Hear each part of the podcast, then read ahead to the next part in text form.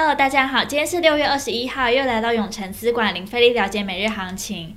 今日呢，为何大盘会跌呢？其实主要在台积电身上哦。台积电呢，捐疫苗的消息事先保命到家，但台积电的小股东对上市公司拿五十亿资金非本业使用却没有发布消息，也很有意见。与鸿海集团创办人郭台铭用基金会的钱捐赠疫苗有差异，也让台积电呢重挫逾三 percent，收在全场最低五百八十三元，拉低大盘走势。那各位听众有台积电的股东吗？欢迎大家在底下留言，对于台积电捐疫苗的看法哦。那我们先来看一下美股，因投资者呢消化了 Fed 的新经济预测，以及 Fed 成员更加激进的升息预测，投资者担心加息可能比预期更早，引发四五日的混乱。四五日呢，指的是美国市场于每季第三个星期五会有衍生性金融商品到期结算日，因此呢，恐慌指数急升十六 percent，四大指数齐跌，道琼下跌了五百三十三点三七点，纳斯达克指数下跌了一百三十点九七点。接下来看台股。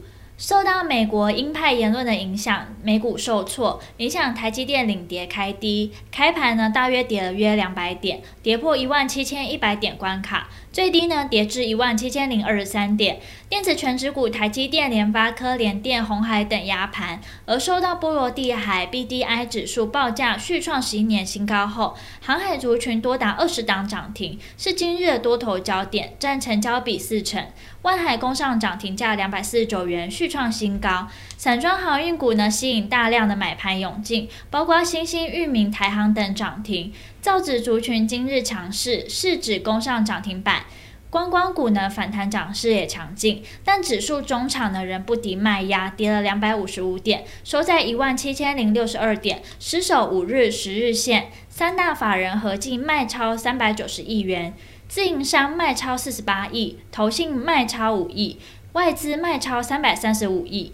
那目前可以看出，联准会鹰派的态度再度压低国际股市，台股呢难以幸免，也大幅修正跌落一万七千三百以及五日均线，下下回撤的月均线约一万七千零四十附近。技术面再度出现假突破，就要再度回到大区间震荡格局。月线以及季线能否撑住，就是本周的观察重点。盘中的热门产业包含了航运、观光、造纸、百货贸易，未来趋势及展望。本周呢，还会有不少联准会官员发表对于经济利率政策的谈话，预期国际股市呢会面临较大的震荡。而大方向而言呢，我们依旧把这些看法视为短期利空，除非有很明确会在明年就要升息的资讯，这种短期的市场恐慌很容易成为好的买点。所以本周呢，建议密切留意台股对利空的抗压性。那听到这边，相信大家一定在了解完国际跟台股状况后，更希望知道怎么对于自己投资获利有帮助。